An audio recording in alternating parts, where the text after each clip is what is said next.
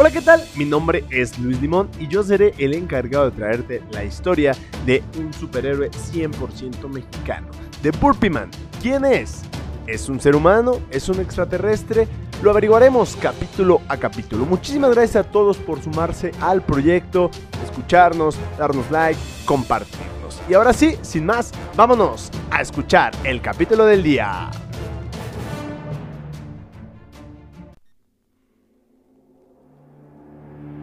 Pasó una semana desde que decidimos aliarnos para enfrentar al titán. Estructuramos un plan de entrenamiento en donde al inicio todos buscábamos armas. Después, hacíamos un entrenamiento físico a mi cargo. Hmm. Es curioso porque siempre soñé con que mis entrenamientos traspasaran fronteras, pero les juro que jamás hubiera imaginado que traspasarían dimensiones. En fin, una vez que acababa mi entrenamiento, hacíamos un entrenamiento de lucha a cargo del comandante Nicolás.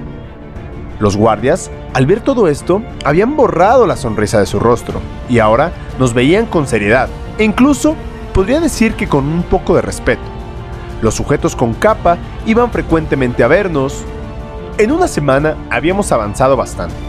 Ahora todos ya sabíamos atacar y defender con las armas, teníamos tácticas de batalla en donde siempre habría alguien libre para atacar y distraer al titán. De forma muy curiosa, se había hecho un equipo que funcionaba muy bien, un equipo con un fin común, el cual era vencer al titán. Una noche antes de la gran batalla, justo cuando estábamos terminando de cenar, la puerta por donde entré, o sea, la puerta que daba hacia el pasillo, se abrió. Y ahí entró Suke con sus guardaespaldas. Yo me levanté de un golpe y me fui sobre él gritándole, ¡Maldito! ¡Me engañaste! Él dio un paso hacia atrás y sus guardaespaldas se pusieron frente a mí bloqueando el paso hacia él, apuntando sus lanzas en mi cuello. El coronel gritó, Albert, tranquilo, no hagas algo de lo que puedas arrepentirte. Mañana tienes que estar al 100 para la batalla. Mientras esto pasaba, Suke me dijo, entiendo que estés molesto, pero entiende que yo solo sigo órdenes. Yo lleno de rabia grité, no quiero que me hables, no quiero más mentiras, lo que quiero es arrancarte la cabeza. Mientras brincaba para llegar hacia él, los guardias me pegaron con la empuñadura de la lanza y me lanzaron contra el piso. Cuando venían hacia mí, un plato de metal voló y se estrelló con la cabeza del guardia, mientras el coronel se aventaba contra las rodillas del mismo guardia, derribándolo, quitándole su lanza de una forma veloz para amenazar al otro mientras le decía, lo que quieran con él, conmigo. Suke dijo con voz temblorosa, guardias, atrás. Claramente se veía que tenía miedo. Sé que están molestos, pero debo decirles algo y tienen que, tiene que ser rápido. Les pido por favor que escuchen. Yo no debería de estar aquí y si me descubren puedo meterme en problemas, nos dijo.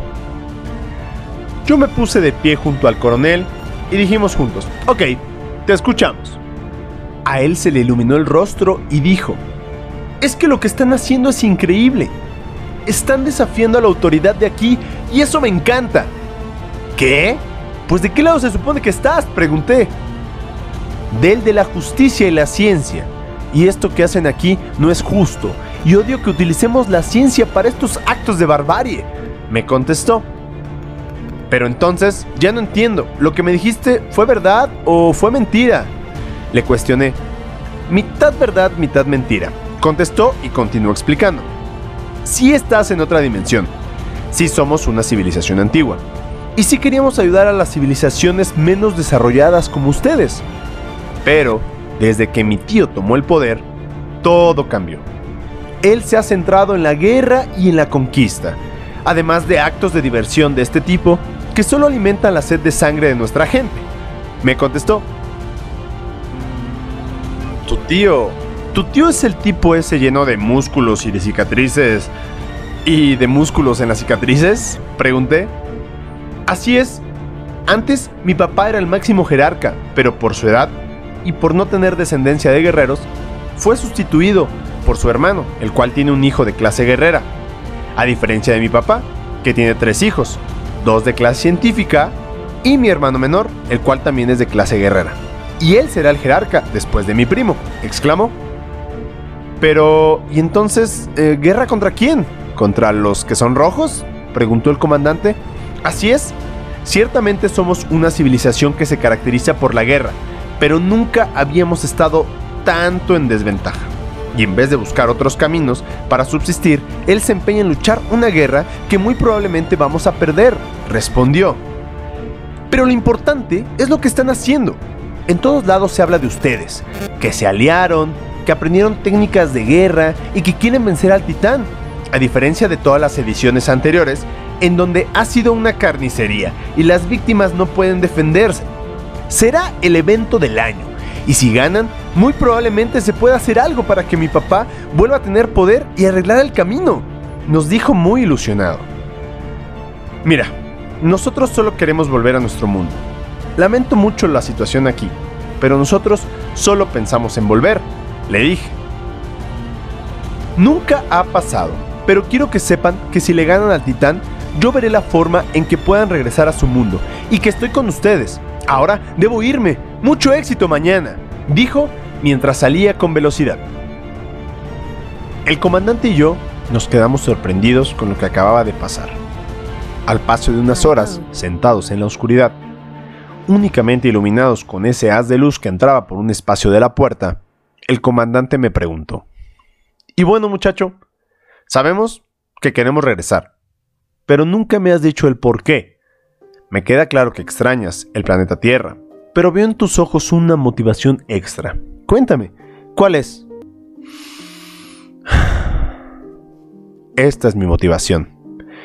Dije mientras sacaba un anillo de compromiso de mi short. El día que fui atrapado por el portal dimensional, iba a pedirle matrimonio a mi novia. Después de tanto buscar y de tanto vivir, había encontrado a la mujer más maravillosa e increíble del mundo. Y ahora puedo decir que del interuniverso.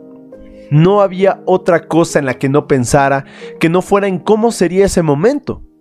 Cómo sería el primer beso de esposos, el despertar todos los días a su lado. Cómo sería el envejecer juntos. Y no me importa cuántos titanes me pongan enfrente, soy capaz de derrotarlos a todos con tal de volver a estar a su lado. Respondí y continué con una pregunta. Ahora dígame, ¿cuál es su motivación, comandante? Ay, muchacho. Dijo eso mientras sus ojos se llenaban de lágrimas. El ser humano ha construido motores increíbles, capaces de mover aviones enormes, barcos del tamaño de una ciudad. Pero ningún motor es tan grande para el ser humano como el amor.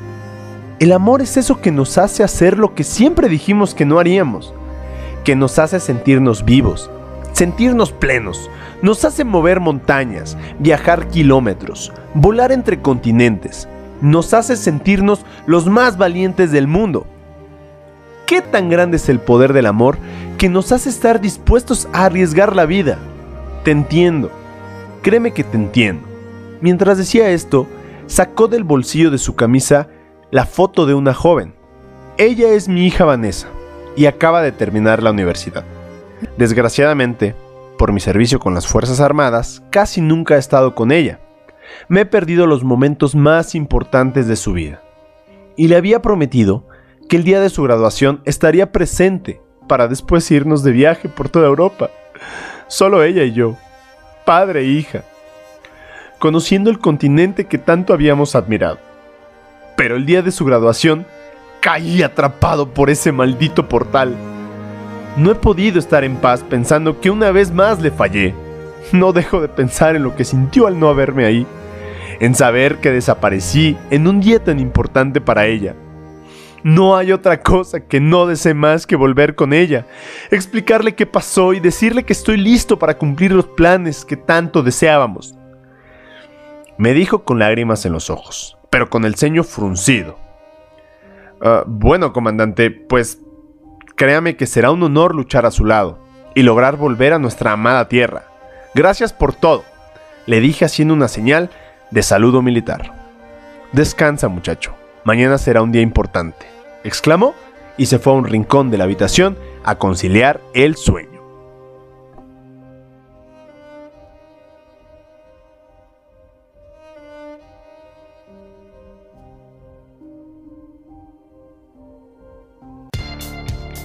Muchísimas gracias por haber escuchado un capítulo más de Burpee Man El Inicio.